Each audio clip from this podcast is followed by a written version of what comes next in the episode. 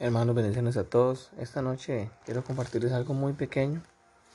Estaba analizando aquí la palabra en Hechos capítulo 12, donde me llamó la atención algo que tal vez muchas veces leemos, pero esta vez, como dice, lo exprimimos.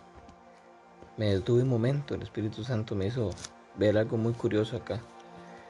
En el versículo 4 del capítulo 12 de los Hechos, he mencionado anteriormente que el pueblo de, de Cristo está siendo muy perseguido en el contexto de eso, por el hecho de lo que había pasado con Esteban, que lo habían apedreado. Creo que lo que habían apedreado entonces no,